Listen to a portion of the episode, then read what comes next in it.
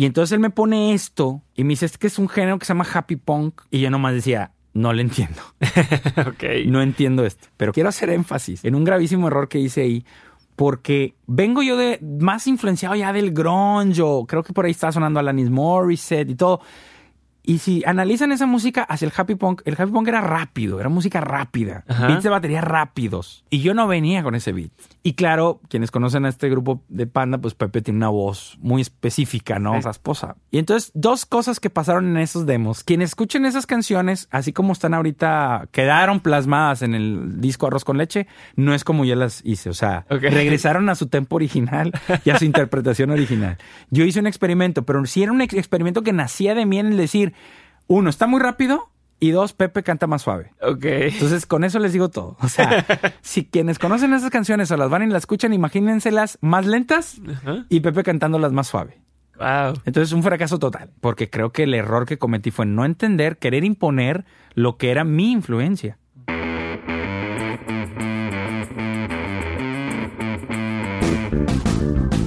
Bienvenidos al episodio número 35 de Dementes. Yo soy Diego Barrazas y en este podcast tengo conversaciones con aquellos que están retando el status quo, sin importar la industria en la que se encuentran. Todo esto con la intención de llevarte a ti que me estás escuchando todos los aprendizajes, las herramientas y la inspiración que necesitas para dar el siguiente paso hacia adelante. Hoy tengo el honor de presentarles a un chingón de la producción musical. Adrián Treviño, mejor conocido como Rojo. Él ha trabajado mano a mano con muchos de los artistas más famosos en México y aunque muchas veces esté tras bambalinas, tiene un impacto muy importante en el resultado final de cada canción. Colabora y ha colaborado con las productoras más importantes en México como lo son Cosmos Producciones, La Mansión Studio y el Cielo Recording Studio, que es parte del grupo Movic, donde recientemente estuvo detrás de la producción del disco más reciente de los Claxons, del cual se desprende el primer sencillo llamado Cuarto de Hotel. Y aprovecho para hacer un paréntesis. Tanto Nacho como Sánchez de los Claxons han estado en este podcast por si quieres darte una vuelta y escuchar sus episodios también. Este episodio en especial me gusta mucho por toda la historia que me cuenta Rojo, de cómo fue descubriendo su vocación y abriéndose camino para hacer lo que le apasiona. No quiero imponerles mis conclusiones, así que solo les comparto una cosa que se me quedó de este episodio, y es que el camino al éxito no es una línea recta. Espero disfruten mucho este episodio con Rojo Treviño.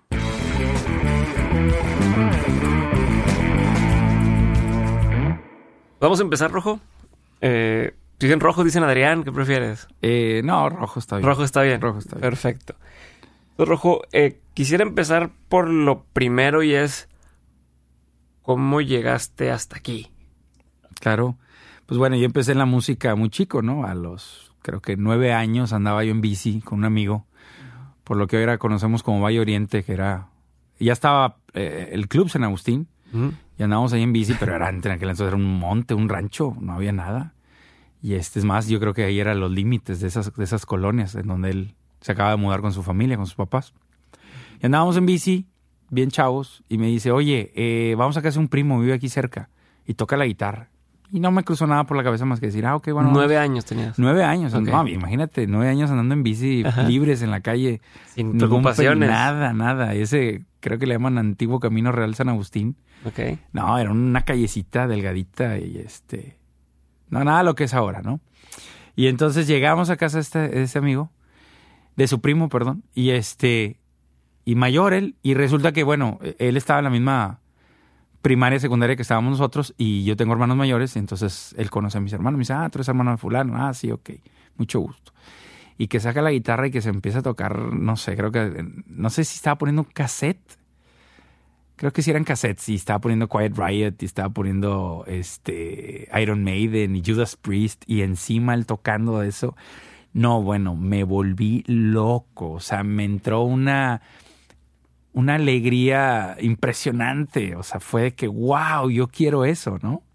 Llegué a la casa y justo le dije a mi mamá, mamá, yo quiero clases de guitarra, que no sé qué. Y claro, ya sabes, la típica, este, el primer maestro que tuve, un señor ya muy mayor, yo me imagino que ya falleció hace un, un tiempo, no, no estoy enterado, pero, pero yo supongo, ya era muy mayor el señor y me empezaba a enseñar ahí cancioncitas, pero no, claro, uno quiere rock and roll. Ajá. Y entonces yo después ya a través de mi hermano, que lo conocía a él, digo, y pregúntale quién es su maestro. No, pues que fulanito tal y está en tal academia. Ah, pues ahí quiero ir.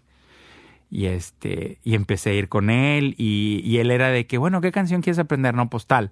¿Tienes el cassette? No, sí, aquí está. Ok. Entonces él la sacaba por oído. Con cassettes, es que está Sí, cañón. no, yo, bueno. yo también con esa guitarra y era, a ver, ponla en, en YouTube El o ponla. sí. Este, no, hombre. Digo, yo soy 7'5 y ahorita tengo 42 años. Entonces, sí, en aquella, en aquella época, era- o sea, me tocaron los 80s, ¿no? El glam rock, todo.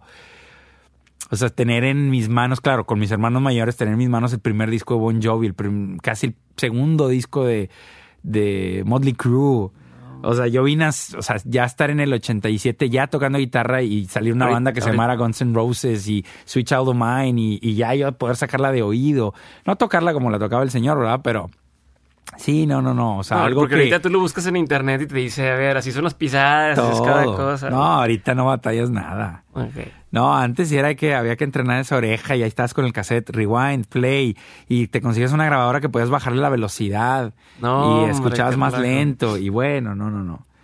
Este, toda una revolución. Pero bueno, ahí empieza mi amor por la, por la guitarra, por la música, y empiezo a crecer en ello, ¿no? Eh. Podría decir que también de mi generación ahí en la, en la secundaria, primaria, secundaria, fui eh, así el primero en empezar a tocar la guitarra, ¿no? Y empecé a armar mi, mi grupo, o sea, hubo eh, estudiantes, o sea, compañeros míos ahí de clases que se empiezan a, a, a también, les empieza a entrar el gusanito de la música, y a tocar un instrumento y pues sí empezamos a formar eh, el grupo. La primera vez que me presenté yo fue ahí en la, en la segunda, la primaria y secundaria que era el colegio americano, cuando ya ahorita ya lo tumbaron, pero aquí en, que era Mississippi. Mississippi, exacto. Y este, y ahí eh, presentarme, yo creo que tendría 12 años y, y bien mal, bien mal el concierto, pero ya estás ahí arriba, Ya- ya te está viendo la gente, ¿no? Claro. Y este, y es algo también muy padre.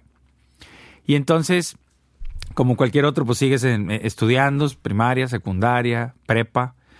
Y cuando llego a carrera, eh, Todo este lapso de, de secundaria prepa tocabas. Sí, Casual, con tocaba amigos. con amigos. En prepa, pues olvídate, entro a la prepa Garza Sada, la Ujú. TEC, y empiezo a conocer gente de otras eh, secundarias y que también tocaban y muy buenos músicos y Sí. se te abre un panorama y, y te empiezas a hacer de nuevos amigos y aquellos que están más metidos en la música y este y también crece mucho ahí el, el, el- el- se ha- vaya, más que nada se me abre un poquito más el panorama, ¿no? Pero siempre dices, sí, bueno, pues esto es un hobby, ¿no? Esto es- digo, lo tomas muy en serio. Sea, a mí me gustaba mucho la patineta, pero y tenía amigos que le daban muy bien, pero yo llegué a un punto en que dije, no, no, no lo tomo tan en serio. Así veía amigos que agarraban algún instrumento y aprendían y tocaban, pero no estaba tan en serio. Y había aquellos que veías los destellos de alguno que otro que este lo está agarrando muy en serio, ¿no? Ok. Y entonces, este, así empieza a abrirse un poco más. Entro a carrera, ahí en el TEC de Monterrey, creo que empecé en ingeniero industrial, pero fue justo ahí estudiando carrera que me dije, no, esto no es lo mío, esto para mí no. Y este, y claro, alguien te preguntaría, bueno, entonces, ¿qué? Mis papás me preguntan, bueno, ok, esto no, entonces, ¿qué? Le digo, algo con la música, pero no sé qué. Y la típica, ya sabes, no, que el mundo allá afuera es muy difícil y que tener un grupo y que hacerla y que no sé qué. Le dije, sí, lo sé. Y tal vez no es lo que termine haciendo. Puedo terminar haciendo otra cosa, pero tienen que ser relacionado con la música. ¿Sí? Ahorita ya tienes una carrera dedicada a, a- al- a la 100%, producción digital, ajá. eh, vaya, música en el TEC. No, en aquel entonces ni pensarlo, no. Ok. Entonces, decido salirme, decido salirme y ver qué explorar. En aquel momento, lo único así, digamos, serio con un título era la carrera de, de licenciatura en música en la Unidad Mederos de, de la Uni. Ajá. Que también después me dicen, sí, dura 12 años. Y dije, no, no, bueno, tampoco. Y entonces hay una, no sé cómo le llaman ahora, pero en aquel entonces le llamaban la técnica, era de cuatro años. Y claro, enfocado a música clásica. Dije, pero bueno, mientras sigo viendo qué va a pasar, me, me pongo a estudiar. Y creo que trabajé un ratito en el Saharis que estaba en, en galerías, perdón, en, en, en Plaza Fiesta San Agustín, en la parte viejita. No sé si se acuerdan algunos, había Sí, un sí, Saharis sí. ahí, trabajé un tiempito Enfrente, ahí. de las, enfrente hay unas palomitas, ¿no? O algo así. ¿o no? No me- Siempre no hay me- un puestito de palomitas ahí. Sí, creo. mero enfrente hay algo de nieves, no sé si es una Ujú. sultana o qué, pero bueno, ahí estuvo un tiempo, ahí estuve un, un ratito trabajando, pero era un mientras, no, pues no, no quedarse sin hacer nada. Este, tenía un grupo en aquel entonces, que diría yo que fue mi último grupo de canciones originales. donde me invitaron a ser parte, de lo cual de los músicos que estamos ahí, cuatro nos seguimos dedicando a la música. Digo, por dar nombres, César Pliego, bajista de Kinky, Marcelo Treviño, que eh, me ayudó mucho con las producciones de Panda y fue tecladista de ellos y arreglista y, y, produjo también algunas cosas para ellos. Y ahorita él radica en la ciudad de Vancouver, él estudia en Berkeley Film Score y entonces trabaja en eso. Y nuestro buen amigo Bucho, Rodrigo Monfort, que él ahorita ha estado tocando mucho con Pepe Madero, o sea, ya proyecto como solista José Madero. como José Madero y con División Minúscula. Y más aparte tiene su estudio y él también produce y graba y mezcla y todo. Entonces, y a veces colaboramos y todo. Entonces, esos cuatro, más había una persona más, Emilio, que, que él sí se dedicó, creo que estudió leyes y es abogado. Pero todos los demás nos seguimos dedicando a la música. Entonces, fue un momento para mí muy decisivo también en, en, el momento de querer dedicarme a la música porque también ya empezaba a haber un movimiento, lo que la famosa avanzada regia, Ajá. eh, empezaba a ver ese movimiento que pues bueno, uno lo veía como natural, ¿no? Sí, sí, O sí. este, por un lado los control machete, zurdo, este, jumbo, plastilina mosh, resorte en la Ciudad de México, Ah, ujú. este, molotov en la Ciudad de México, pero aquí en, la avanzada regia era aquí Ajá, en Monterrey, sí, sí, sí. Eh, Gran Silencio y bueno, muchísimos grupos, Cabrito Vudú, bueno, una cantidad de grupos impresionante. Entonces, y bien chistoso, a mí me empezó a dar como que, bueno, yo estaba en este grupo y tocábamos un cierto tipo ¿Cómo se de música. el grupo? Eh, ellos, ¿te acuerdas? Yo, yo fui el último integrante de entrar con ellos. Ellos se llamaban Edad Media originalmente.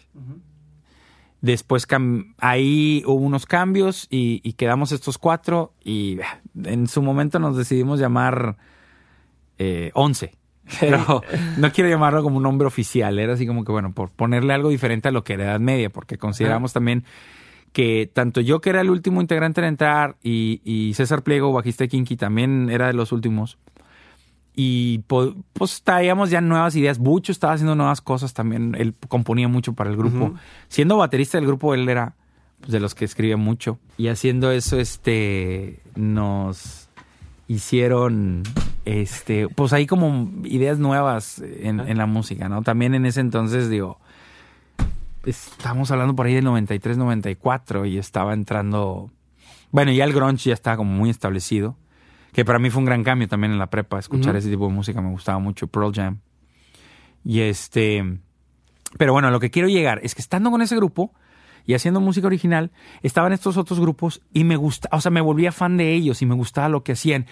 Y como guitarrista de- decía, no, hombre, cómo me gustaría ser parte también de ellos. Ok, Había como ese estar un poquito en ese todo. celo, ese celo, pero eh, un celo sano. No quiero que les vaya mal, sino me No. encantaría también poder estar. Exacto, o, o- o me gustan las ideas musicales que están haciendo ellos. Eh, digo, por mencionar bandas como Pasto, por decir, que estaba eh, Pato de Control Machete, Gil Cerezo de, de, de Kinky, En esa banda. en esa banda, nada más en esa, y por ahí Toy de, de, Control Selecta, Machete, Toy. Selecta estaba ahí como que ayudándoles en producción. Qué loco Y- que esas combinaciones. Sí, sí, o sea, hay, hay grupos que se hicieron muy padres. Porque después de eso salió otro grupo que se llama eh, Sofá, que también estuvo Gil y estuvo Carlos Chaires. Este, no me acuerdo quién más estuviera, pero pues ahí nace, por ahí, o sea, es por donde se empieza a hacer este proyecto de Kinky, ¿no? Este, entonces sí hay historias muy padres. Pero entonces entro a la Facultad de Música de la Uni y estando ahí me acuerdo que de repente llega un chavo y me dice, oye, este, están dando unos, unos cursos de audio, pero no, en- bueno, sí enfocado al audio en vivo, Ajá. pero también había un poquito de, de lo de los estudios de grabación. O sea, había ingenieros ahí que ya habían estado en estudios como los estudios cadena, que son, bueno, ya no existen hoy en día, pero hicieron mucha historia aquí en Monterrey, estaban creo que acá en el Obispado. Los estudios de Lupe Esparza, allá de Bronco. En, o sea, mucha, mucho del ingenieros del movimiento regional norteño de aquí en Monterrey, ¿no? Pero al final de cuentas me prendió otro foco. O sea, ya había estado en estudios. Sí, ya había estado grabando. Eh, De hecho, este grupo llegamos a trabajar con Roberto Gallardo. Antes le decíamos el gato. Él era bajista de una banda que se llamó este, La Quinta Estación. Ah, No, claro. Hay una que se llama así, pero no sé si A ver, no, no, no me quiero equivocar. Quinta Avenida. Ah, Perdón. Quinta Avenida. Quinta Ok. Estación es Es los españoles, ajá. Perdón. No, no, no, no. Quinta Avenida. Ok. Y ellos, este, eh, sonaron un poquito, muy buenos músicos. Y este chavo, Roberto, eh, tenía un buen contacto, Gerardo Rocha. Gerardo Rocha había empezado un, un estudio de grabación y había empezado un sello independiente que se llama Ok. Dime Abuelita Records. Ok. Y formamos un tiempecito ahí parte de... Y por X o Y no se armó más. Pero eh, nunca pensé, ah, quiero estar en ese lugar. Quiero estar moviéndole los... O sea, estaba enfocado en la guitarra y en hacer mi parte en parte del grupo, ¿no? ok. Pero cuando esta otra persona aquí en la Facultad de Música me menciona esta escuelita de audio. Me, me prendo un foco que no... O sea, así como a los nueve años que vi la guitarra como una opción y que cuando íbamos a McAllen o Laredo de, de, de shopping con los papás, le decía a mi papá, no, ahí me déjame en Hermes Music. Sí, yo creo que quedarme aquí y te Sí, ponías ahí horas y horas. Ajá. O sea, mi mamá me tomaba medidas y iba y me compraba la ropa. Y a mí me valía. O sea, Ajá. yo quería estar ahí. Claro, estamos acordando que de finales de los 80, mediados de los 80. Entonces, todas estas guitarras fosforescentes, Claro. glam, Steve Vai, Joe Satriani. No, wow, era, era, o sea, Claro, claro. eh, perdón la expresión, era un menor de edad, pero ya estaba orgasmeándome visualmente con esto y este y esa emoción que hoy en día a veces extraño también porque ya no la tengo, sino ya es más como intelectual el asunto, pero esa emoción en el momento que me platican de lo del audio también me vuelve a entrar. Me entra esa emoción como que me gusta esa idea, me gusta eso y lo que se puede lograr con aquello, ¿no? Ujú. Entonces, lo malo era que esto Quiero interrumpirte un segundo. Sí, ¿Por, sí, qué, claro. por qué dices que ya no sientes esa misma... Dices, es más intelectual. ¿Por qué crees que sea eso? Sí, no sé si es por la madurez ya de uno, o sea, al estar creciendo y se pierde un poco la magia de estas cosas y ya lo ves más como, como la realidad. Y en lo intelectual me quiero referir en que ya no te dejas llevar por un impulso, sino ya analizas las cosas. Ok. Sí. Claro. Y claro, en ese análisis sí quieres que haya un sentimiento. Y no quiero decir que no hay esos momentos donde me gusta mucho algo que estoy trabajando con algún grupo, algún artista y, y digo, wow, y, y me, y me anima. Pero es, es mucho menor grado a cuando más chavito. Ok. Con ese primer momento cuando... Como es como más inocente o más este... Sí, yo lo veo ahora en mis hijos. Tengo tres hijos y veo la alegría de ellos en, en- en estar jugando un videojuego y descubrir un mundo nuevo dentro del videojuego o una canción que los mueve como me movían a mí de alguna manera antes y ahora ya es una nostalgia, pero entiendo el factor. Y Aparte tiene entiendo. un... Creo que tiene que ver como cuando... Como los magos, ¿no? Que ya sabes el truco... Exacto. Sabes lo que está detrás, entonces en lugar de estar disfrutando la magia y wow, estás viendo, ah, así le mueve aquí, así le mueve acá. ¿Qué hay como detrás de que, la ¿qué hay magia? detrás de eso? Entonces tú ya a lo Sí. La música Sí. automáticamente empiezas a escuchar notas, este, ritmos o lo que quieras, o Claro. producción o audio, ¿no? Y se vuelve, y la verdad sí es intelectual, porque inclusive trabajo con artistas que de repente ah, yo los veo a ellos también como no, no, todavía- la canción todavía no está ahí, todavía le falta. Y no es como inspiración tal cual, o sea, es trabajar, oye, es buscar. ¿cómo, cómo le hago para sí, que...? y, y una búsqueda. A ver, prueba esto. No, a ver, prueba aquello. Ok. Y también muchas veces de que prueba esto. No, eso no va a funcionar. No, no, no, pruébalo, escúchalo en el contexto y veremos. Si no, bueno, ya lo tachas. Y a veces, y eso, es- otra cosa, vivimos en un mundo muy veloz, instantáneo, queremos gratificación instantánea y en la música también queremos eso. Queremos encontrar el software, el programita que te saca un ritmito de batería, un loop, de- como le llamamos en la industria, y digas, ese es el loop mágico para la canción. No, no, no, no, hay que trabajarlo.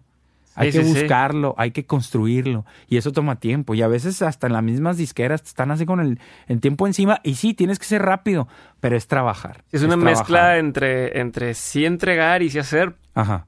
O sea, que no puedes... Ah, es que no me ha llegado la inspiración, ¿no? Como No, que es... no, no. Tengo que entregar y en ese lapso de tiempo hacer lo mejor posible. Exacto. Y que puede haber la- momentos de inspiración. Momentos, ¿sí? Este. Pero no, es trabajo, es trabajo, ¿no? Es la diferencia entre el profesional y el, Y el amateur. ¿no? Que también es lo que a mí me agrada lo amateur, porque tienen el tiempo, no tienen el compromiso y salen cosas que ya yo profesionalmente no se me hubieran ocurrido. Entonces también hay que encontrar esa eh, ingenuidad. No hay que perder la ingenuidad. Perfecto. Sí, no verse muy pros, porque de repente caes en, en mucho pensarle también. Es un balance. Sí hay más del balance del, del ¿cómo dice? 90% sudor, 10% Ajá. inspiración. Entonces sí hay que buscarle por los dos lados, un Entonces, balance. Estábamos en el. Entonces, les- siempre haces esto con lo del audio. Lo del dices, audio, entonces tuve que dejar la, la escuelita esta de, de- de- de música porque era todo en las tardes. Ok. Y entonces entro a esta escuela de audio y este y ahí pues bueno, sin saber nada, ahorita pues lo que nos enseñaron era ¿Cuántos muy años básico. tenías más o menos ya cuando ese cambio? Esto ya fue pues 95, 96 sería. Pésimo para las matemáticas. Sí, en 95 ya tendría yo 19, 20, Ok. 21. Ok. Sí, porque yo entré al o sea, estuve tres semestres en el TEC y en el tercer semestre ni lo terminé, me salí a la mitad De plano. de plano. ¿No sentías como... O sea, ¿qué pasaba por tu mente cuando te saliste del TEC en ese momento? ¿No dices fracasado o van a decir o, o- o no sé qué definitivamente, quiero? ¿Qué sí, no, definitivamente eh, eh, puedo decir que era una época oscura, pero no una oscura así como a veces nos lo pinta la película, ¿no? No, no, no era tan dramático, tan estoy en, en depresión, no. Depresión no, porque, ok, no me la estaba pasando bien. ¿verdad? No me la estaba pasando bien, pero porque anhelaba algo más. Ok. Creo que cuando alguien habla de depresión es porque ni anhelas. Sí, no, Sí, Una no, yo creo pérdida que de- es una pérdida de emoción, de, de querer vivir inclusive. ¿no? Para algunas personas. En mi caso no era así. O sea, si era una depresión así como que no estoy estoy contento. confundido, como que no sé qué... Sé que quiero, pero no... sé que quiero, cómo. pero es un mundo por explorar. Sé que quiero, pero es un mundo por explorar. Entonces, ese momento cuando este chavo me dice en la, en la escuela de música, oye, está esta escuelita de audio, es como otro, otra puerta que se abrió en ese camino de estar buscando. Dije, ahí puede ser. Y lo que se me vino a mente fue el comentario que te hice hace rato de querer participar con todos. Dije, detrás de cámaras, detrás de la consola, en un estudio de grabación, yo puedo participar con todos ellos Ok. tengo esa oportunidad de estar con varios grupos a la vez.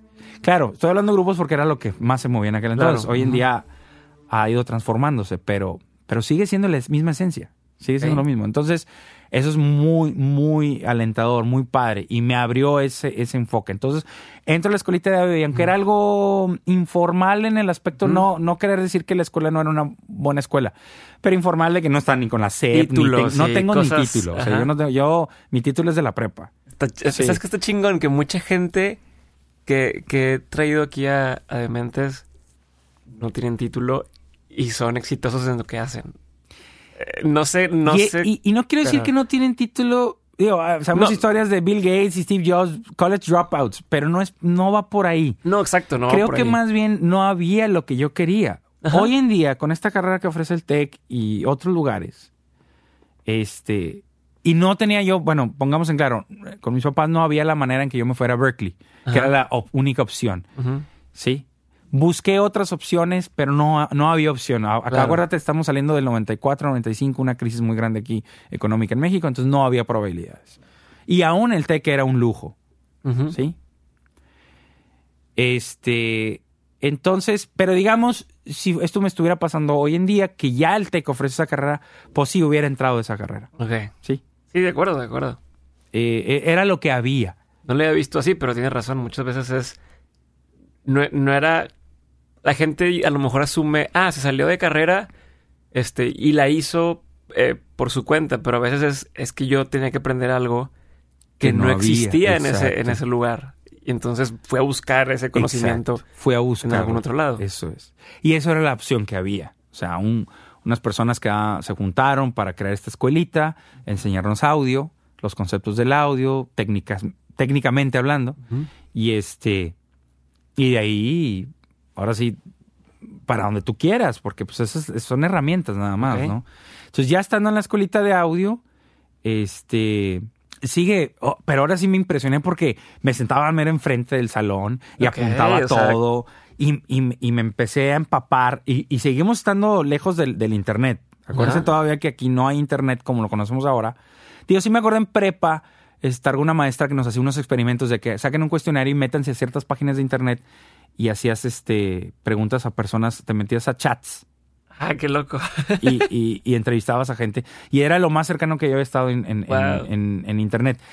Cuando estuve en el TEC, en el servilletero tenían ahí unos servidores, entonces entrabas a las compus y ya estaba el internet, pero era, me acuerdo, lentísimo. Pero era como, wow, pero como es lento, no es No me práctico sirve, y ajá. no me sirve. Y yo no tuve mi computadora personal, si quieres llamarlo así, hasta años después. Es como toda la Entonces- tecnología, que, que al Sí. principio, qué padre, pero todavía no me sirve para nada. Exacto. O está tan lento, es más, no sabes ni qué preguntas hacerle a Google. O sea, me acuerdo cuando era todo un... O sea, hoy en día ya hasta hay una psicología detrás de que ando buscando en Google y ya hasta pones las palabras claves y ya ¿Cómo sabes. busco y Antes todo? era, o sea, ¿cómo? No le, ¿Cómo le pregunto? Wow, ¿Y, sí. y qué es lo que estoy buscando, no?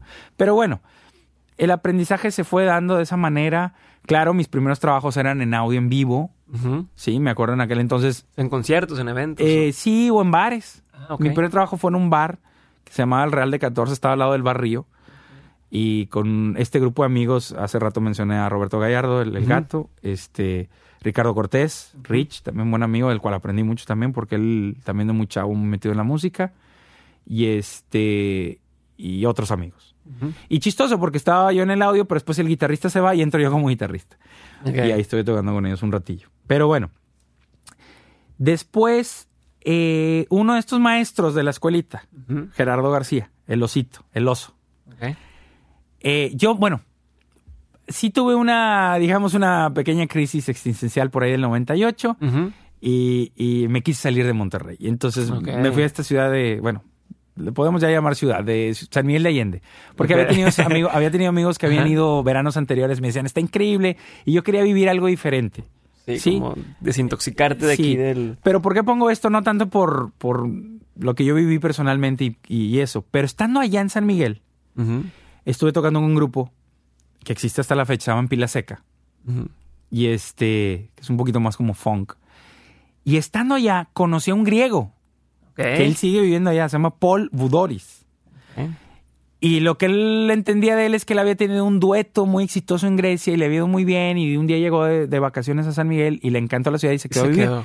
Y él, ah, siendo músico y artista, puso un estudito de grabación. En San Miguel, En San Miguel entonces, pues Allende. es que hay. Exacto. Entonces un día él se acerca con nosotros con el grupo y me dice, "Eh, me encantaría grabarlos. Un par de rolas, gratis. Yo se los regalo. Ay, qué padre. Y para esto yo llegué, estando ahí en San Miguel, llegué y empecé a buscar trabajo como en- eh, ingeniero en vivo. Ajá. Entonces, una de esas bandas era Pila Seca con las que les echaba la mano. Entonces, viene esta oportunidad de estar en el estudio. Igual, estás con la cara de what, de que no sabes de qué está usando la computadora, para qué este aparato, por qué este micrófono diferente a aquel. Aunque ya tenía la teoría, ya tenía algo de práctica, pero otra, mi mente no estaba ahí todavía. Es lo, es lo chistoso. Ya me había metido el audio, ya estaba viendo algo, pero no estaba viendo esto a lo que quiero llegar, que es lo del estudio de grabación. Ajá.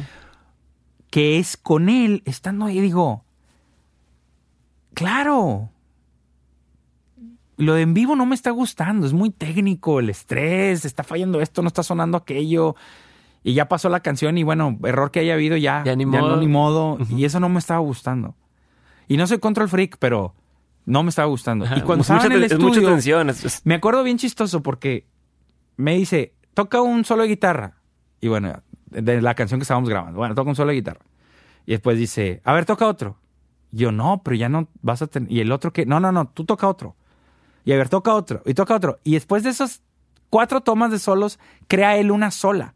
Le dije, ¿cómo lo hiciste? No, es que aquí en el programa yo puedo copiar y pegar y juntar. Y fue como que, órale, Wow. me habían platicado eso en la escuela, pero tampoco había la tecnología. Ok. Porque también es donde va entrando el audio digital en las computadoras con lo que estás grabando tu programa ahorita, que es Claro. tan simple. Ajá. Ese en esa época no. Todavía era algo complicado y muy caro. Ah, como vine a saber después, ¿verdad? Pero bueno, la cosa es que entre, entre que este maestro que tuve, Gerardo García, el oso, y este griego, Paul, en el estudio, bueno, no viene todavía la escena eh, el oso, pero viene la escena eh, el estudio. Entonces di- digo, ya sé, voy a regresar a Monterrey y voy a buscar trabajo en un estudio de grabación. Sí. O sea, te abrió ese nuevo mundo que dices, Mm, ¿no? Sí, o sea, ese, ese nuevo objetivo. Otra puerta donde hablábamos de las emociones, bueno, eh, me, me, me alegró. Dije. De aquí soy, de aquí, aquí tengo que lograr algo. Es que a cierto punto como, como que mientras... Algo que, que he platicado es cuando no conoces muchas cosas, pues tu visión es, ah, quiero esto de aquí. Pero ya que, ya que llegas a ese punto, de pronto se te abren más caminitos, más... Sí. Ah, también existe esto otro. Sí. Y ya que empiezas a avanzar, oye, existe esto otro. Y Total. empiezas a, a descubrir cosas nuevas que no tenías visión o forma de ver, ¿no? Totalmente, no. Y lo más irónico es que ahí está en tu periferia. Nos pasa hoy a todos los días, a todas horas, algo que buscas y que ahí está en, en tu, en tu campo de visión, pero no está en el centro, está a un lado. Y, y no pausamos y volteamos a analizar. Y, pero son momentos. Son momentos que alguien te dijo algo, viste algo, escuchaste algo. Este podcast lo puede estar escuchando alguien más al rato y decir, claro, Ajá. por algo que estamos diciendo. Por eso la comunicación de siempre estar contando nuestras experiencias, nuestros testimonios, porque nunca sabes para quién más adelante le funcione. Sí, no, y incluso uno mismo, hay veces que uno a la hora de estar diciendo las cosas, solo dice, ah, sí es cierto, yo no me acordaba de esto que yo sé, o ya no me Ah, acordaba de esto otro. Hay que estar refrescando la mente, ¿no? y entonces, dices, de- llegaste, dijiste, "Voy a- quiero ir a Monterrey. sí, trabajar en un- ok. Y bueno, mencioné a mi buen amigo César Pliego de Kinky, bajista. En ese momento regreso, estuve seis meses promedio allá, más o menos. Cuando regreso, pues en esos seis meses ya habían sucedido otros movimientos de, de mis amigos haciendo nuevas bandas y haciendo nuevos círculos y nuevas cosas. Y sale a la escena estos dos buenos amigos, eh, eh, Mario Alberto Huertales, el, el Maracas, y Pliego, que traían un proyecto ellos solos, que en ese momento se llamaba Los Enríquez. Imagínense algo así como Cumbia Kings antes de Cumbia Kings. Y lo digo en serio, ¿eh? Nadie me lo cree. Le ok, digo, ok. Traían esa onda de cumbia, hip hop, este... Y me dicen, tenemos un manager. Kiko Lobo. Yo, Kiko Lobo, me suena, me suena. Creo que sí lo he visto, creo que sí lo conozco. Ajá. Pero pues, estábamos más chavos, ¿no? Entonces, y después me dice, ah, y en el estudio el que, lo, el que le está dando mantenimiento y todo es el oso. Ok, este, este cuate que, Gerardo que García. estuviste en clase con Y él. entonces le digo, ¿pero qué el oso no estaba en la escuelita? No, se salió, y, pero ahora está con Kiko. Y dije, ay, de aquí soy. Ajá. Y aunque me la acerqué varias veces, me dice, no, espérame tantito, porque apenas estaban instalando el estudio y no habían, bueno, ya tenían a alguien, pero que se iba a ir y que esto, a mí me valió, o sea, eso ya estamos hablando finales del 98, principios del 99. Y de repente él lo veía soldando cables o algo y nos habían enseñado eso en la escuelita. Le dije, yo te ayudo. No, pero pues es que no hay, no hay paga, no me importa. Yo me quería poner, yo estaba viendo con mis papás, no pasa nada. Sí. Y estaba muy cerca de casa de mis papás el estudio. Le decíamos el estudio Cabra porque estaba aquí en Río Cabra, cerca del Mall del Valle, del lado oriente. Yo estaba acá del lado poniente de casa de mis papás. Entonces estaba muy cerca, podía ir, podía ponerme a hacer algo. Porque también, como te dije, tenía grupos que trabajaba con eso en vivo, eh, ya sea tocando o haciéndoles sonido. Y de todo eso me había alejado. Y claro, te vas a otro lugar y no crees como que la gente te va a estar esperando acá, ¿no? La Entonces regresas con las manos vacías. Regresas con las manos vacías. Entonces yo tenía que ponerme a hacer algo. Y ya tenía ese objetivo. Y hasta me acuerdo que un día que ya entró Kiko y me dijo, ¿y y tú Este qué onda, ¿quién- no? que este güey quién es? ¿Qué sí, y pues bueno, ya platicamos y este, y ya, este, eh, ya hubo ese acercamiento, ¿no? Y pues de repente, pues ya, oye, pues a ver, este, viene un grupito a grabar regional, porque pues lo que se movía aquí era la música, bueno, se sigue moviendo, no digamos que no, eso es lo, Sí, sí, sí, esa es la mata de aquí de Monterrey, ¿no? La música regional norteña. Entonces, eh, empieza a ver ese tipo de proyectos. Se traen otros ingenieros ya de mayor experiencia, eh, amigos del oso, por mencionar algunos, este, Manuel Herrera, eh, que creo que fue el primer productor que ganó un Grammy latino aquí en- Wow. de los de ¿Con Monterrey. quién? ¿Con qué? Con Emilio Navaira, creo. Eh, ¿Quién más? Jorge Pérez, por ahí anda a andar. Y este Alfonso Poncho. Ay, se me fue ahorita su apellido. Pero bueno, ingenieros muy, que muy, ya para entonces ya tenían 15 años ya. trabajando, o casi 20 en, en este medio. Y este, y entonces, pues verlos trabajar también, esa experiencia de ellos, transmitírmela a mí y, y decir, oh, wow. Me acuerdo esa primera vez que, y me acuerdo cuál era el grupo, pero llega Jorge Pérez, montan a los músicos, saca sonido de todo, y a través de las bocinas suena la música, todos tocando al mismo tiempo. Y claro, música regional, muy distinto a lo que me dijo ahora. ¿no? Pero, pero en ese momento decir, wow, ya suena. Esto ya suena. Y ese tipo de experiencias. Y entonces ya después ya me, me empezaron a soltar a mí. Bueno, ahora viene un grupo, pero ahora lo haces Pininos tú. ahí, ¿no? Sí, mis pininos. Entonces sí estuvo un, ponle tú 99, 2000, 2001, 2002 en ese proyecto. Claro. ¿Nunca te pasó que la regaras ahí? ¿Mandé? Eh, ¿Nunca te pasó que la regaras de, ay, Ay, güey"? Dios. Bueno, ya, ya no, no grabábamos a cinta análoga. Yo me considero alguien del mundo digital. Ok. O sea, sí he grabado cinta análoga, pero no un proyecto completo, Ujú. ni mezclado desde ahí. O sea, realmente ahí había una grabadora de 24 canales, pero de, de disco duro. Entonces, así como... Donde uno la riega, ya, ya, ya estamos hablando acá de la psicología de, de- de estar eh, en un grupo de personas. Este. Y la, psico- la psicología de, de cómo hacer tu trabajo también como persona, como ser humano. Ok. ¿verdad? Ajá. Porque eso, o sea, estamos hablando mucho como la parte técnica y mis sueños y mis logros, pero también como persona, eh, madurar, entender, eso no se dice, eso no se hace, Ok. este, pues sí, eso, eso, nomás con golpes. Digo, ya como a veces nosotros, personas con experiencia y estás con los nuevos, pues les enseñas también eso, ¿no? Esa parte del, del, del trato. Sí, de cómo. Sí, pero a fin de cuentas estás trabajando con, con egos a cierto punto, ¿no? O sea, sí. de- o sea, es, mi arte y me estás. No mi arte, sino es. es- sí, sí, sí, de tu arte es- a mi arte.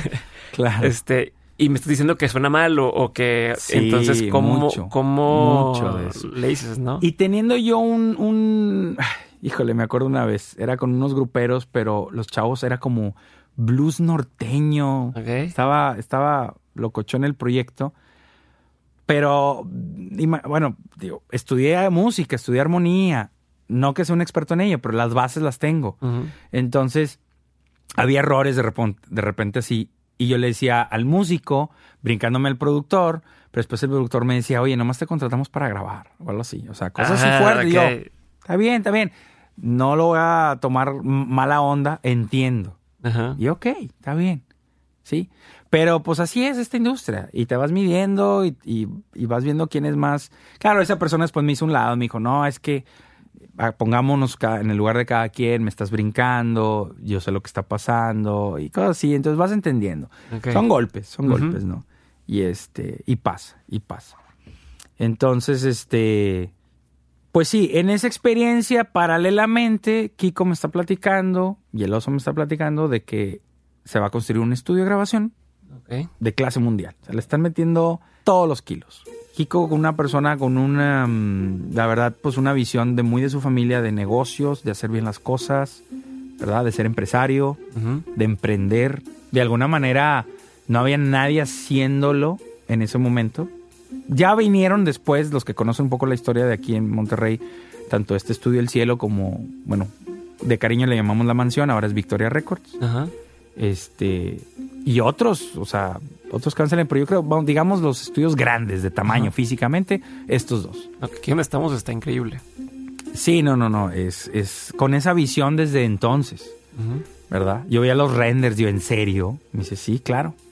Entonces también fue otra parte para mí muy padre de aprendizaje, estar como involucrado en este proyecto de la construcción, del cableado, de los, los aparatos, o sea, eh, la consola que se compró en ese entonces, que hasta la fecha sigue entrando gente y se impresiona el tamaño y la cantidad de botones. Sí. Yo les digo que coleccionamos botones, que si tienen ahí unos extras. Pero bueno, esa es so- otra cosa que se está cocinando, en la cual me estoy viendo formar parte. ¿sí? Por mi terquedad, si quieres, de decirle al oso, no me voy, aquí me quedo y yo les ayudo, y que después Kiko me agarrara confianza y empezáramos a trabajar y a hacer algo de negocio, ¿no? Y después, bueno, les había platicado un, así un paréntesis de estos chavos de los Enríquez, donde Kiko era como manager. Ajá. Sí, eso le, le estaba gustando a él. Pero después él llega y me dice, no, ya no quiero hacer eso. Quiero una disquera. Sí. En ese entonces mencioné a los Enríquez a Pliego y al Maracas. El Maracas estaba haciendo unos concursos de rock. ¿sí? Si no me equivoco, me corriges ahí, Maracas, creo que les llamaba él Carnavalia. Cre- quiero creer, no me acuerdo. No quiero distorsionar la historia. Pero como yo lo veo de mi lado, ¿no? Sí, sí, creo sí. que iba por ahí. Y de ahí había uno, muchos grupos, pero había uno ahí toque, toque, toque, toque, que él le dijo, estos chavos traen onda, estos chavos traen onda. Y pues sí, se grabó un demo y este y estos chavos pues se hacían llamar Panda. Un nombre que también sacaron de la manga así porque en esos concursos de que ¿cómo se llaman? Este este este algo así eh, Panda. Y Digo, salió. Y salió, o sea, y tampoco sin meterme en lujo de detalle, lo que tengo yo de mi información. Ajá, lo ahí, que, ¿no? lo que te acuerdas. Y entonces este llega a manos de Kiko a través de Maracas este cassette de este demo. ¿verdad? Y todavía me acuerdo que Kiko me acercó y me dijo, oye, escucha esto. Acuérdense que yo venía de la onda de los ochentas, viví mucho lo del grunge en prepa, y para mí la onda punk era hablar de The Clash y Sex Pistols y tal vez Green Day. Ok. ¿Sí? y, se, y se acabó. Y entonces él me pone esto y me dice, es que es un género que se llama happy punk. Y yo nomás decía, no lo entiendo. ok. No entiendo esto. Ok. No lo entiendo. ¿Te acuerdas qué canciones venían? ¿Eran ya canciones de ellos? Sí, del primer disco a mí me... Bueno, en ese entonces me enseña el demo, ese demo, pero me dice, Kiko, ¿puedes hacer algo mejor tú? Quiero escoger dos canciones. Quienes son fans de Panda o han visto la discografía, hay dos temas que uno se llama Buen Día y otro se llama Miércoles. Ajá. Entonces me pide que haga esas dos canciones como un demo. Ok. Pero quiero, quiero hacer énfasis, ahorita que decías de los errores, quiero hacer énfasis Ajá. en un gravísimo error que hice ahí, porque vengo yo de más influenciado ya del grunge, o creo que por ahí está sonando Alanis Morissette y todo. Y si analizan esa música hacia el happy punk, el happy punk era rápido, era música rápida, Ajá. beats de batería rápidos, Sí, sí, sí. los- Sí. El tempo era es muy acelerado. Y yo no venía con ese beat. Ok. O sea, yo venía con la música de los noventas también. Este, pero con ese flow más, más eh, alternativo, como le Ajá. llamábamos, no había esa música acelerada. Ok. Si yo quiero acordarme que lo llegué a tocar lo más acelerado en una canción de Anthrax. Y era una canción así como, no era happy punk, era metal, pero era acelerado. Ajá. Y tan tan. Y entonces, y claro, quienes conocen a este grupo de Panda, pues Pepe tiene una voz muy específica, ¿no? Ay, Con características como... Más Eh, grungesca. no grungesca, no, no. Como, como eh, rasposita. Pues rasposa, rasposa. Y entonces, dos cosas que pasaron en esos demos que espero que nunca vean la luz del día y creo que ya no, ya están Pero destruidas. las canciones sí se grabaron. Sí, sí, pero, Pero esos fueron demo. demos, fueron Ajá, demos. No, no, no salió nada de eso a la luz. Era una prueba. Ajá. Podría ser una prueba hacia mí, de Kiko hacia mí, de que a ver qué, qué, tan- traes? qué traes tú Ajá. y la banda. Entonces, dos cosas. Quienes escuchen esas canciones, así como están ahorita, quedaron plasmadas en el disco Arroz con Leche, no es como yo las hice. O sea, regresaron a su tempo original y a su interpretación original. Yo hice un experimento, pero sí era un ex- experimento que nacía de mí en el decir, uno, está muy rápido y dos, Pepe canta más suave. Ok. Entonces, con eso les digo todo. O sea, si quienes conocen esas canciones o las van y las escuchan, imagínenselas más lentas y Pepe cantándolas más suave. Wow. Entonces, un fracaso total. Qué loco. O sea, imagínate Sí, sí, que hubiera sí. pegado así y cambiaba por completo el estilo. O sea, Pero yo creo que por algo no era. Ajá. Porque ellos también. Ahí aprendí varias cosas. Uno, escucha al artista. Aunque no sea de, de tu generación, porque eso pasa mucho. O sea, yo ya tengo 42 años y yo sigo trabajando con chavos de 20. ujú. Pero yo ya escucho. Ya escucho. Lo más irónico es que de repente ellos me traen cosas de clásicas que yo digo, neta, ¿te gusta eso? Y todavía ni habías nacido cuando eso. Pero bueno, eso se da cuenta cuando la música se torna clásica, es por algo, ¿no? En el caso de estos chavos de los panda, pues, yo creo que todavía no había dado esa vuelta. ¿sí? Para mí. Entonces, digamos, el happy punk era algo nuevo, aunque se sabe de dónde viene la influencia, sí era algo nuevo para mí. Totalmente. Y sí fue como que, a ver, pues dame discos y déjame me empapo. Y entiendo esto. Porque creo que el error que cometí fue no entender, querer imponer lo que era mi influencia. ¿Sí? Sí, sí, sí. Y si algunos dicen, no me gusta la voz de Pepe, y otros dicen, a mí sí me gusta. Bueno, al final de cuentas es algo único. Y a veces eso único hace la diferencia. Y eso también muchas veces me dicen, es que estos músicos no son muy buenos. No importa, yo voy a buscar algo en su deficiencia, si quieres llamarle, que de ahí va a salir algo único. ¿Sí? Porque a mí me sirve que cantes súper y bien limpio, ¿sí? Si suenas como otros Como cantantes. cualquier otro. O sea, y tampoco ahora decir, bueno, y que cantas acá muy rasposo. Tiene que haber algo original y único. Sí, es Sí. como el otro día estaba escuchando y dije, o sea, Maroon 5, el- Sí. el, vocalista, Sí. si te pones a escuchar cómo canta, canta agudillo, canta, Muy agudo. canta raro, o sea, canta Sí. como que siento que en otros tiempos dirías, ¿y este cuate qué on-?" O los Bee Gees. A ver, eso es- Sí, total. cantando así con voz rara dices, pero ya hace sentido en su En el contexto. contexto. Y cuando dices, oye, ya es un como que dices, ah, mira, está chingón. Y no te los imaginarías cantando diferente las canciones. Pero también me pasan vocalistas que pueden tener esas influencias, pero dices, pero tu voz no. O sea, me tocó la otra vez un vocalista, no quiero decir nombres, pero le gustaba cantar mucho en falsete. Y le digo, pero cuando lo vi cantar voz de pecho, le dije, no, discúlpame, tu voz es la voz de pecho. Tu falsete no, no mata. O sea, vamos a buscar temas y un registros en tu voz de pecho. Y vamos a explotar eso. ¿Funcionó? Creo que funcionó, pero es algo... Digo que también le digo, son, creo que trabajamos tres temas y, y no es como que ya se acabó tu carrera y no, no, no. O sea, es una persona que tiene años haciendo música y seguirá haciendo música. Pero para mí fue decir, aquí creo que está tu voz. Y creo que en esos tres temas explotamos su voz desde algo suave, Ujú. algo con mucho feeling y algo hasta la voz rasposa. ¿Sí? Y hay gente que dice, wow, qué padre. No conocía esa voz de él. Entonces, ese tipo de, de cosas es lo que intelectualmente tengo que buscar. Y a veces puede ser algo que no me mata, no me, no digo, wow, no, digo, Chihuahua, no me, no me está latiendo mucho a mí, pero tengo la esperanza que alguien escuche esto sin mis oídos. Porque eso también me tengo que poner en el oído común de la gente, el común denominador. ¿sí? Sí, sí, no porque a mí no me está gustando, no significa que allá afuera hay alguien que haya. Y es algo que, con lo que yo batallo mucho también, porque ando, cuando ando produciendo, quiero buscar lo que a mí me gusta, pero también tengo que dejar ir ciertas cosas que son parte del grupo, o parte del artista, o parte del cantante, porque va a haber público para ellos allá afuera. Claro. Tal vez, como nos hemos dado cuenta, algunos más rápidos que otros, o algunos sencillamente no.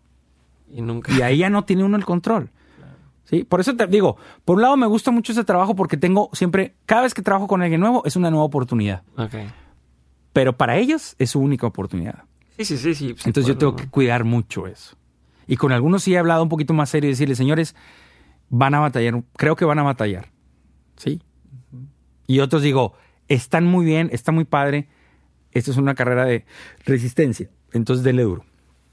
Entonces, bueno, rápido, regresando al tema de Panda. Ajá. Entonces es un Aprende. parteaguas para mí esto, porque bueno, Kiko confía en ellos, les gusta, crea una disquera, Movic Records, y soy parte de ello, pero claro, ese primer disco sí me dijo, bueno, me voy a traer a alguien más a producirlo. Y qué bueno, porque para mí es aprendizaje. Eh, en aquel entonces, como te digo, estábamos ya con la compra de aparatos y de, de la construcción del estudio, entonces me tocaba a mí mucho por manejar un poco el inglés. El oso me pedía de favor que hablara con muchos de estos gringos. Ok. Y este, para las compras y todo eso. Y me dice, oye, habla con fulano tal, que conoce a muchos en la industria de Los Ángeles y que nos recomiende uno bueno, bonito y barato. Y no es por tacaño, pero la verdad es que estás iniciando con el proyecto y, y, pues tampoco quieres echarle así todos los kilos. Digo, tampoco te quieres ver. No, no, bueno, suficientemente Exacto. bueno para hacer cosas chingonas Exacto. y subir el nivel. Entonces, si quienes han buscado el crédito o pueden buscar el crédito del primer disco de, de- de Panda, es un chavo que se llamaba, bueno, mayor que yo, pero Alan Mason. Alan era asistente de otro productor que en ese momento estaba muy fuerte y por ahí he escuchado cosas nuevas de él. Se llama Ben Gross. Ok. Los dos radicando en Los Ángeles. Entonces, obvio, Ben Gross, pues un productor de talla internacional y pues no, ni de chiste, pero sí su asistente. Ok. Entonces, Alan es el que se dejó venir para acá. Y brutal persona, este, increíble, nos la pasamos, muchas cosas chistosas que pasaron y todo. Ajá. Y es ese disco que escuchan ahora, que es el arroz con leche. Ok. Mi oportunidad llega en el segundo disco de Panda, sí, que es este, se llama La, La revancha del príncipe de Charro. Y ese disco lo hicimos, si no me equivoco, entre 2001 y 2002. Aquí ya en el cielo, Ok. digamos, fue lo primero que se grabó, lo primero que se produjo. ¿verdad? Y también, pero también decir, uy, sí, porque tú estuviste en la construcción del estudio, tú sabes ya qué onda. No, o sea, aunque ya me habían enseñado a usar el aparato y ya tenía algo de experiencia grabando, llegas a esta monstruosidad y te sientes pequeño y dices, ¿cómo, no? Y claro, estás oyendo las influencias de ellos y lo estás escuchando y dices, esa, la, la palabra del cómo. ¿Cómo Ujú. hacen esto? ¿Cómo hacen aquello? Que hasta mi fecha de casi 20 años de estar dedicándome a esto, sigo buscando. O sea, Ok. ¿cómo esto? ¿Cómo aquello? Y le sigo buscando. ¿Sí? Pero bueno, digamos, de ahí inicia esa historia y de ahí, este, digo, si quieres te puedo seguir platicando hasta el día de hoy, Ujú. ¿verdad? Pero digamos, el camino ya estaba trazado. O sea, ya para ahí ya dijiste, esto es. Esto es. Esto es, ya, Esto es. ya con, como con ese parteaguas de panda más o menos fue cuando te consolidaste un poquito más. No consolidarme, porque también estoy chavo en ese entonces, así que tú digas, si escuchas el disco, dices, aparte de las canciones, de lo que dan las canciones, porque mucha gente le gustan las canciones, Sí, pero sí. ya sónicamente, o sea, ya las partes técnicas, pues la gente podría, de mayor experiencia, podría decir, le falta, Ok. le falta esa parte. Y yo estaba de acuerdo también, pero por alguna otra vez que empezar, y así me tocó a mí. También con- soy muy agradecido porque tanto Kiko como Panda en, en todos sus discos, más algunas cosas que no, este, hubo, este, hubo Estamos algo aquí, pero de- no sabes, estamos aquí en el cielo y están entrando a ensayar los claxons. Entonces, ya pasó Cesario, ya pasó Pablo y están aquí eh, interrumpiendo la grabación del, ahorita, del ahorita voy a hablar podcast. con ellos muy seriamente. Bueno, entonces yo, yo agradezco mucho la confianza tanto de Kiko y los Panda por querer seguir trabajando conmigo cuando podrían haber trabajado con, con alguien más. Porque sí ha habido grupos dentro de la familia de Malmovic con los que me ha tocado trabajar, pero después en otros discos ellos dicen, oye, chido con el rojo, pero queremos trabajar con alguien más. Y se entiende perfectamente. Se entiende. Y por mí mejor, porque también yo escucho. Ok. Ok, yo hice esto con ellos, ahora ¿quién, qué hicieron El approach aquellos? de alguien más con lo mismo. Y, y el crecimiento para ellos como artistas. O sea, me han tocado conocer productores que son muy celosos con sus artistas y cuando ese artista ya no les vuelve a hablar y se van con otros, pues hacen comentarios que yo digo, Ay, pero- Ay, pues ni eran tan buenos. O, o, o me la hicieron o me la voltearon y tú, espérate, o sea, pero tú qué? O sea, cada disco para cada grupo es, un, es una historia nueva y puede haber personajes nuevos en ellos. Tú eres, ya, ya eres parte de la historia pasada, pero no significa que te están haciendo un lado. Claro.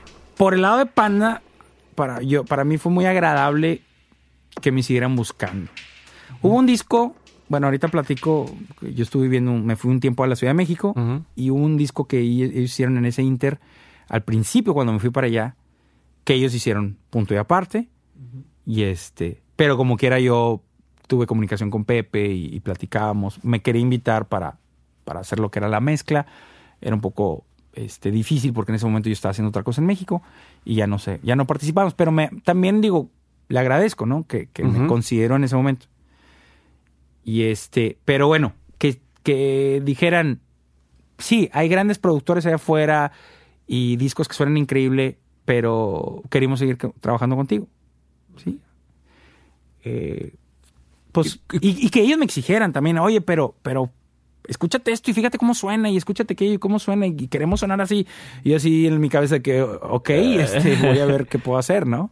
¿Y en qué momento eh, diste ese brinco, por así decirlo, o, o ese, esa como consolidación donde ya mucha gente te ubicaba como, ah, este güey es Rojo Treviño, este es súper bueno para producción, o que empezaste a trabajar con más bandas? ¿En qué momento se empieza a dar eso? eh, o, Mira, o- o dijiste, ya, ya me ubican o ya, ya me dedico 100% a esto? güey"? sí, mira, yo te puedo decir que hoy por hoy nunca me he sentido consolidado. Nunca me he sentido, ya estoy aquí y yo soy una gran opción y todos me van a buscar por ello. No, nunca. La verdad que eh, por temporadas podríamos decirle que ha habido así como momentos, momentos de, de- de- de gente acercándose, de gente buscándome, pero que te puedo decir que ahorita ya no, ya no he hecho nada con esas personas. Ok. O sea, se paró esa relación de trabajo o esa relación profesional. Y aparte quiero hacer un paréntesis, eh, porque también, ok, ahorita estamos hablando de mí y como esa etapa de productor, pero también tengo mi etapa como ingeniero, donde hay gente que nomás me busca por la etapa de ingeniero, ya sea de grabación, ya sea de mezcla, hasta inclusive masterización. No me gusta venderme con ingeniero de masterización, porque siempre pienso que hay alguien mejor que yo. Pero si me dices, ¿puedes masterizarlo tú? Pues no te voy a decir que no, te voy a decir que sí. Y hago mi mejor esfuerzo. Entonces también hay esa parte mía de la parte técnica. Hay gente que me dice, oye, es que no me alcanza. O, pero no me alcanza no porque me considere yo caro, sino pues sí a veces hay circunstancias, especialmente de grupos independientes y que se dedican a la música y que no tienen un ingreso por otro lado y es difícil, es difícil. Yo lo puedo entender. Y claro, si ha habido sacrificios de mi parte hacia ciertos grupos que confío tanto en ellos o me gusta tanto que digo, no me importa, vamos a echarle, ¿no? Hay otros proyectos que digo, no, pues hagamos negocio, ¿no? Pero bueno, Eso no es por demeritar ni nada. A final de cuentas uno es dueño de su propio negocio y sabe lo que hace, ¿no? Pero tampoco es por rechazar a la gente. Ok. Y a veces no se puede por cuestiones de que tengo otra, otro proyecto o estoy haciendo alguna otra cosa. Entonces, este, digo, para marcar, en el 2002 hago ese disco de Panda y ya, mm, digamos, me independizo de, de- del, del estudio El Cielo y de la disquera Movic como, algún, como un empleado de ellos. Ajá. No, para todo bien, todo fue una hambre mía de decir, Sí, sí, sí. necesito salirme y, a- seguir aprendiendo y aquí me voy a... Sentía que me iba a atorar más, me iba a tomar más tiempo. Ok. No que estuviera mal, que me iba a tomar un poco más tiempo, entonces tenía mucha hambre de salirme, ¿no? Pero terminé trabajando en otro estudio por muchos años Ajá. y este...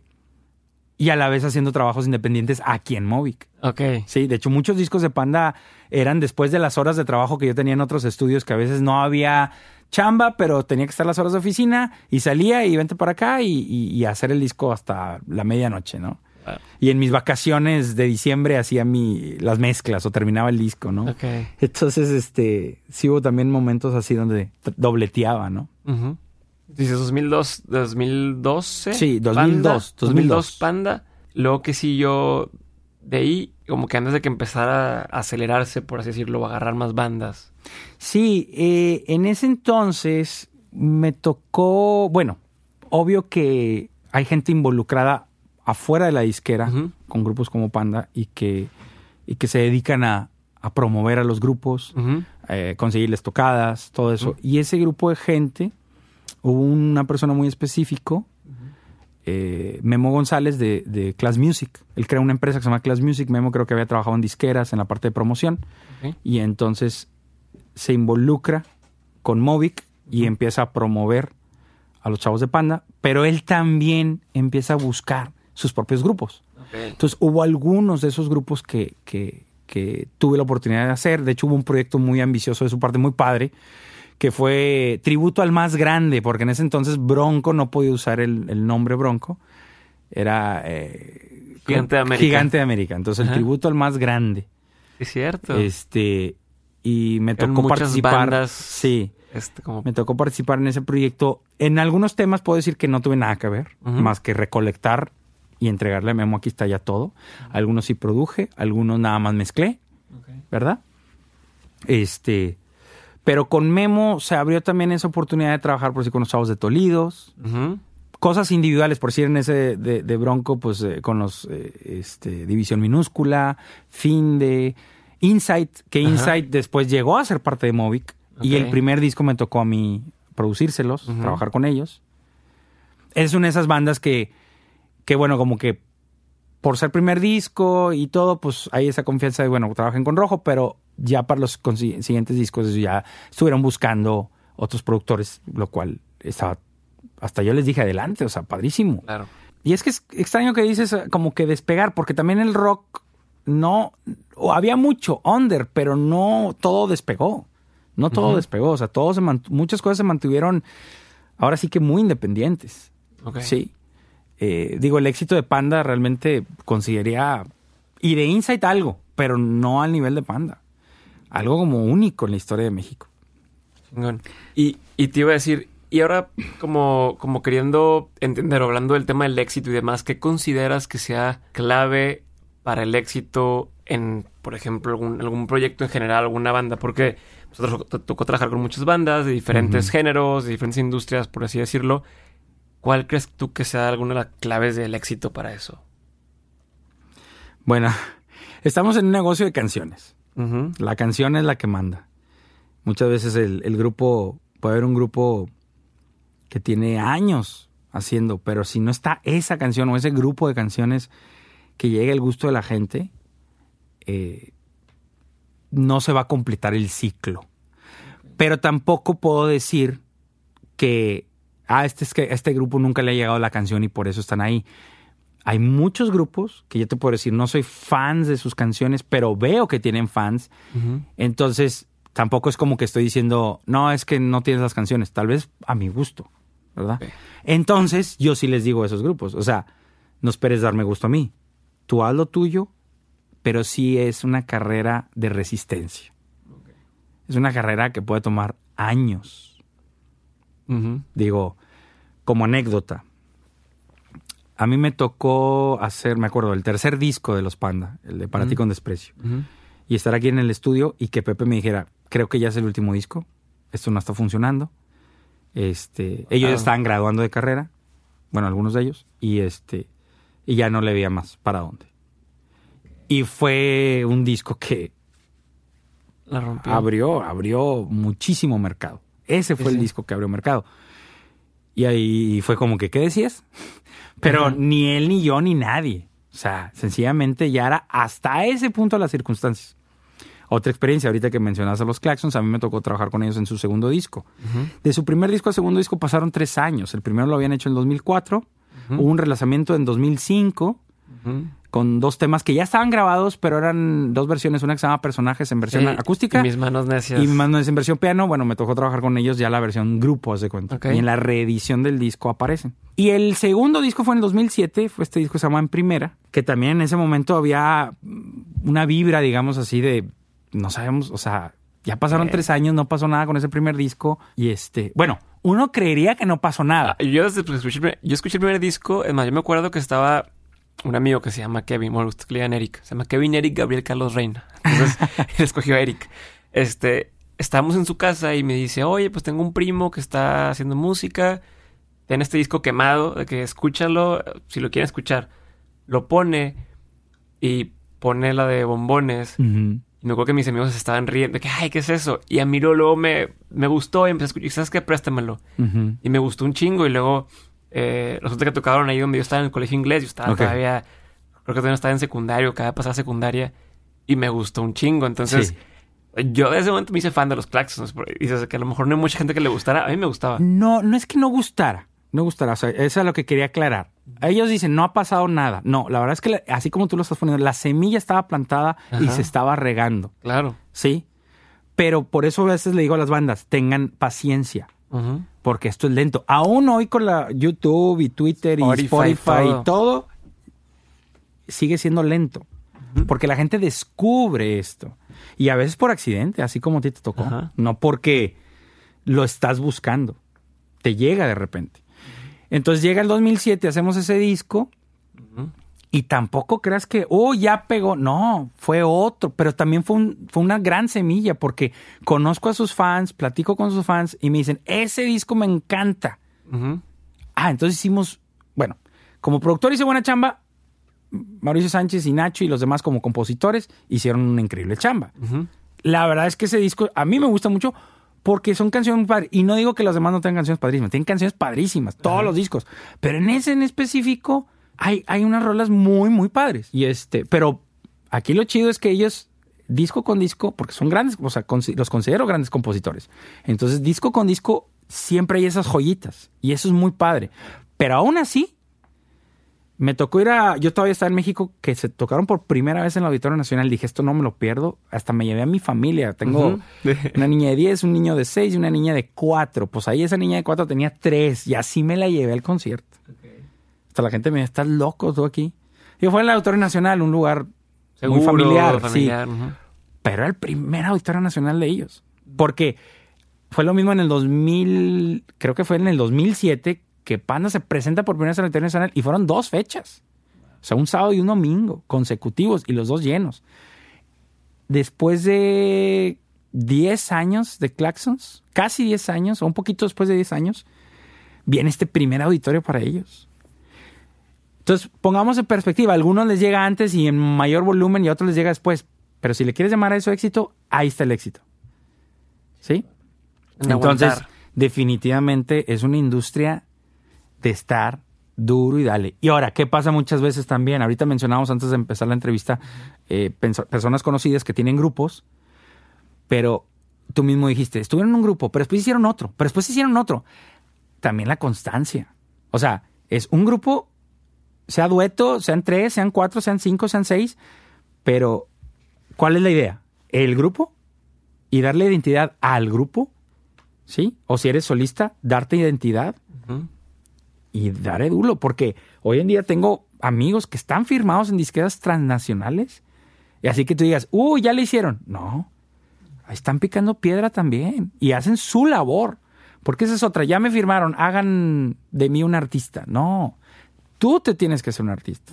Tengo un buen amigo con el que tocaba también en prepa y me dice, oye, es que la hija de mis vecinos ya me había enseñado música, muy bonita voz, tocando guitarra, sus canciones, muy padre. Me dice, ¿qué hay que hacer? Le digo, ¿cómo que hay que hacer? Pues se tiene que promover sola, Ajá. ¿verdad? Creo que se fue a estudiar a Estados Unidos, acaba de regresar. Me dice, oye, se va a ir para el DF. Y yo, a donde quiera, pero tiene que subir material. ¿Qué onda? Vamos a hacerle un disco y con eso ya lo hacemos. Le digo, no, ¿cuál ya lo haces? No, no, no. Grabar un disco es lo más sencillo. Ok. Es el primer paso y es el más sencillo. Y si quieres hablar de dinero, lo más barato. La promoción es lo que cuesta más. Porque si eres tú el que te promueves, échale el número de horas que le das para promoverte y date un sueldo para eso y te darás cuenta que estás invirtiendo dinero.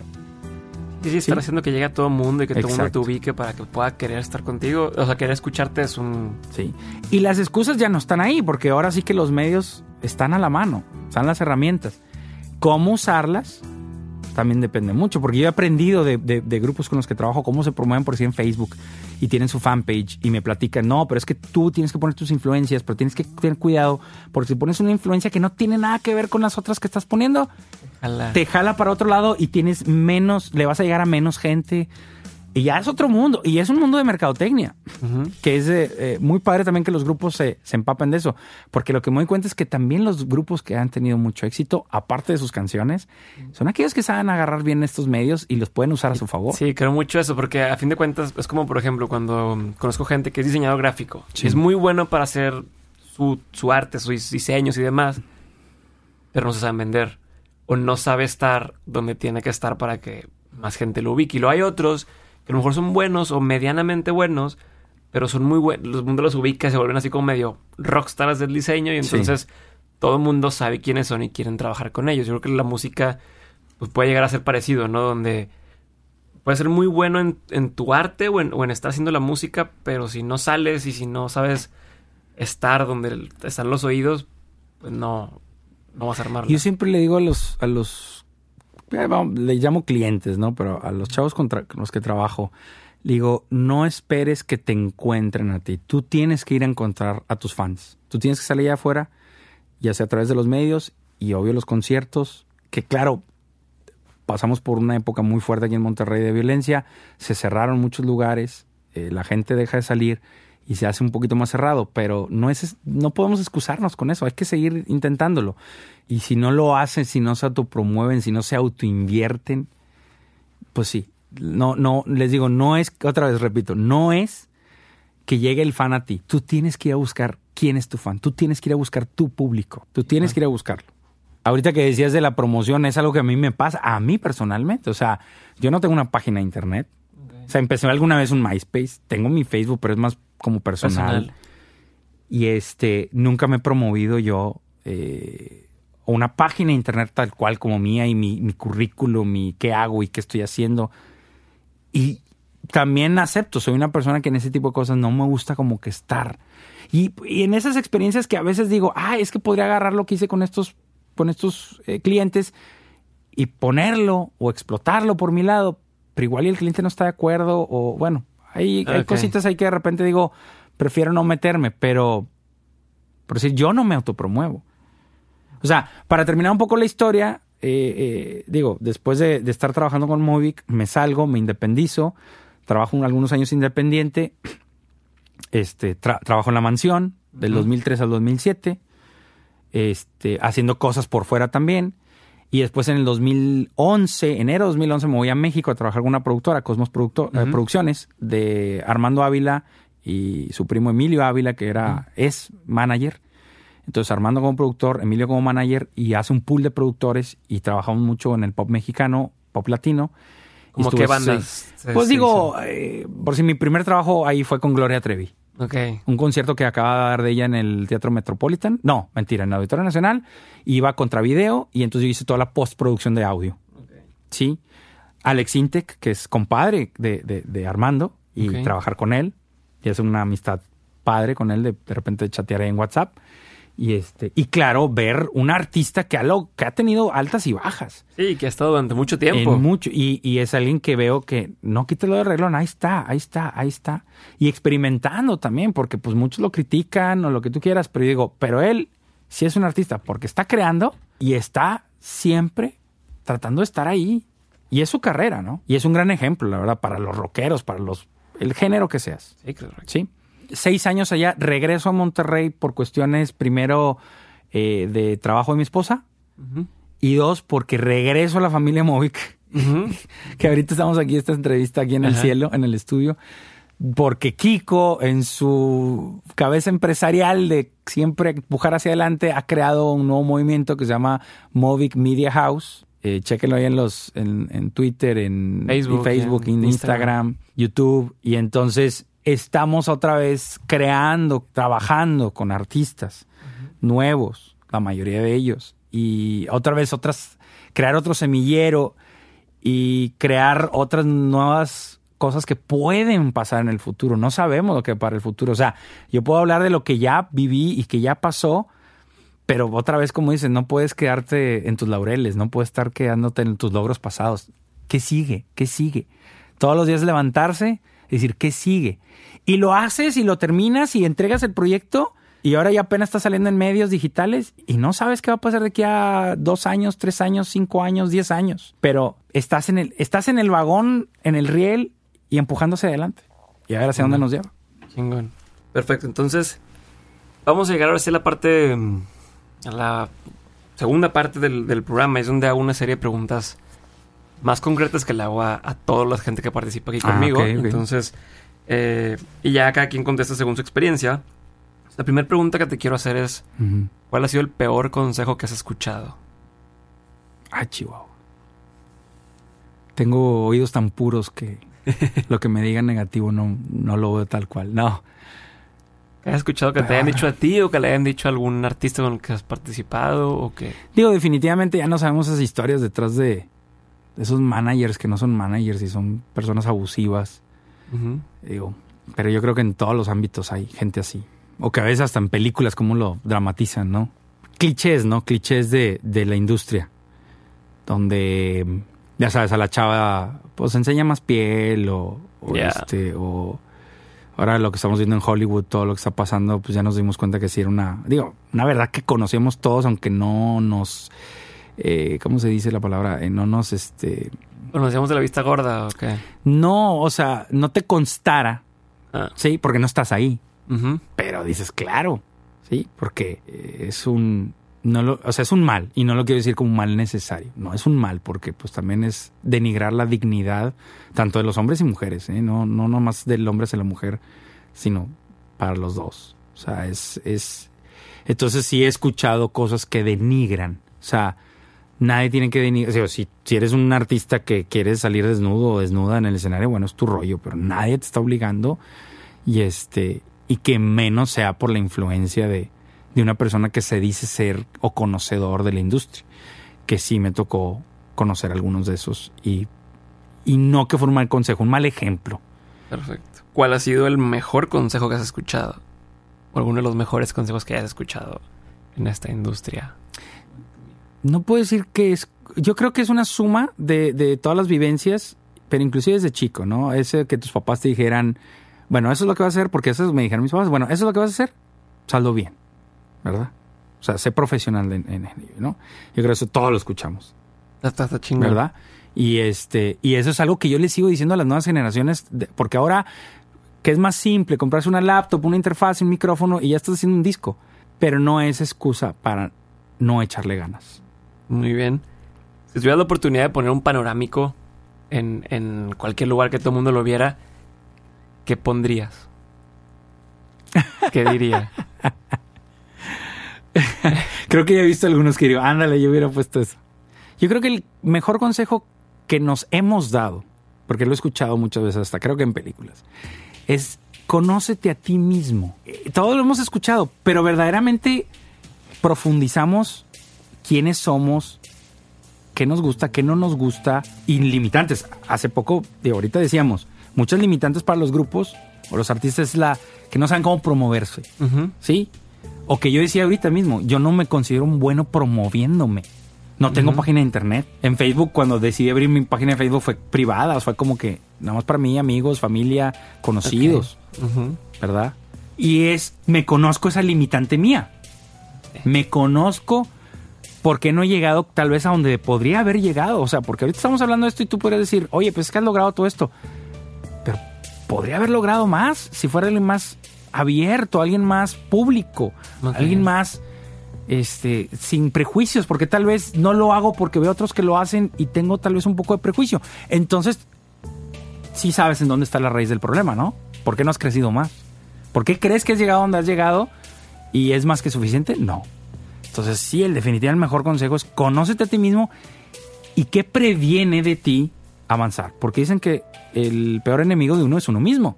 De acuerdo. Podremos decir, sí, alguien me puso una traba, alguien me puso el pie, alguien no me dejó avanzar. Puede pasar eso. Pero también nosotros. ¿Qué es algo, qué es algo que la gente no sabe de ti y que si supiera le sorprendería? Que soy súper católico. Ok. Católico practicante.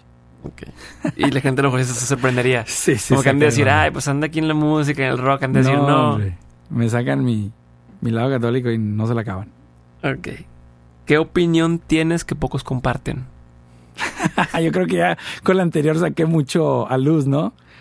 Creo que considera una mentalidad, aunque soy rockero y estoy en esta industria y una industria que se mueve a mucho tipo de, de ambientes extremos, vicios o de- vicios, exacto. Yo no, no, no, no soy pro eso, no aconsejo eso y definitivamente sí tengo una mente conservadora. Ok. Digo, claro, cada quien vive su vida como quiere, pero hoy en día también ya estamos viendo ideologías impuestas, inclusive por el gobierno, y no nomás aquí en México, sino en todo el mundo, y cosas que como padre de familia también, formador de, de jóvenes, no estoy de acuerdo. Ok.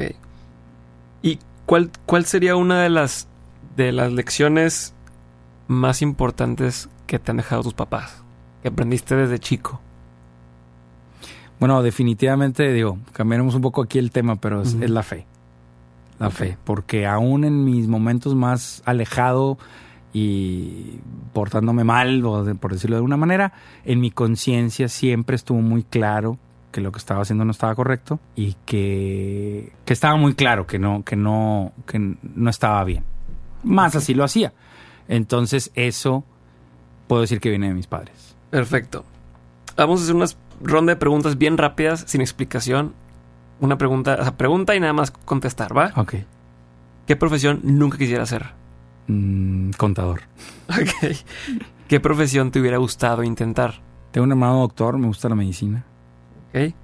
¿Día favorito del año? Primero de abril, Ok. ¿Persona que admiras? mi esposa. ¿Banda favorita? Rush. Ah, sin dudarlo. ¿Grupo con el que más hayas disfrutado trabajar? Eh, dijo, no quiero poner ahí. eh, pues digo, disfruto mucho con aquellos que también son, considero amigos y pues los Claxons los considero amigos. Chingón. ¿Grupo que más te haya retado a la hora de trabajar? Bueno, en el 2008 me tocó grabar el disco de Rep Electric de, de Zoé y fue un gran reto. Chingón. Y ahora sí, para terminar, ¿qué, qué, sigue para ti, Rojo? ¿Qué es lo que tú dices? Me encantaría ahora hacer esto y esto. O, o- No, esto es lo que me encanta a mí hacer. O sea, mi hobby es mi carrera, eh, lo que amo hacer. Para mí lo que sigue son los retos. Cada artista nuevo que me toque trabajar con ellos, lograr, lograr algo. ¿Verdad? Ahora sí, para terminar, quisiera saber si tuvieras que dar tres recomendaciones o tres grandes verdades que digas, estas tres cosas tiene que conocerlas todo el mundo o cualquiera que esté queriendo crecer en, en- en su carrera o en su vida profesional o incluso en lo personal, ¿cuáles serían? Tres cosas que has aprendido tú y que digas, esto tiene que saberlo todo el mundo. A salir otra vez mi parte de la fe, que aunque esta es mi carrera y esto es lo que amo y esto es lo que me gusta, no es el fin. El fin es, es, en mi fe católica tenemos esta creencia, bueno, en los cristianos, ¿no? Del, del, del cielo, ¿no? Que en la muerte no es el final. Siempre he dicho, la vida es un abrir y cerrar de ojos y lo que sigue es eterno.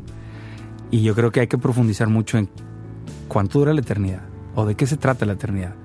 Y entonces, en anhelo de los hombres siempre ha sido el, el vivir para siempre, o vivir por muchos años, o, o tener una longevidad.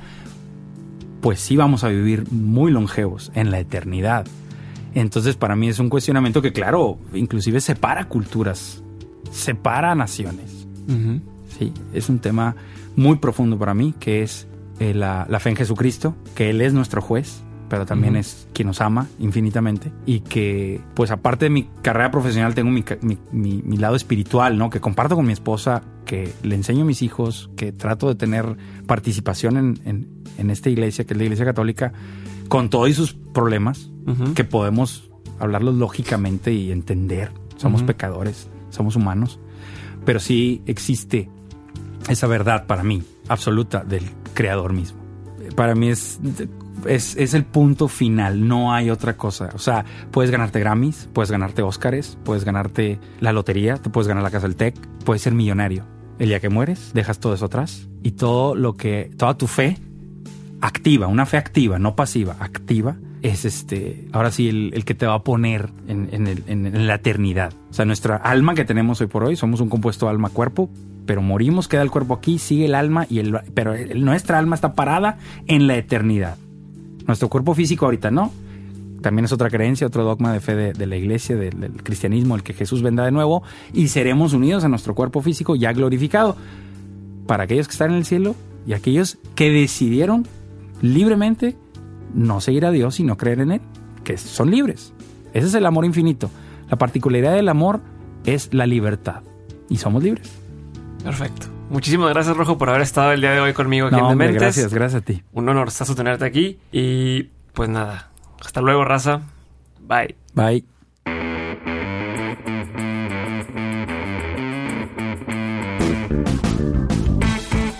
Gracias por llegar al final de este episodio. Me encantaría saber lo que piensas de este episodio o de todos los demás en general. Por favor, envíame un correo a diegobarrazas.dementes.mx o escríbeme por cualquiera de los demás medios que ya conoces y dime cómo podemos seguir mejorando. Actualmente estamos entre los primeros lugares de Spotify y nos interesa muchísimo seguir así. Muchas gracias por tu apoyo, muchas gracias por compartir siempre lo que estamos haciendo. Nos escuchamos en el próximo episodio de Dementes y espero que tengas excelente semana.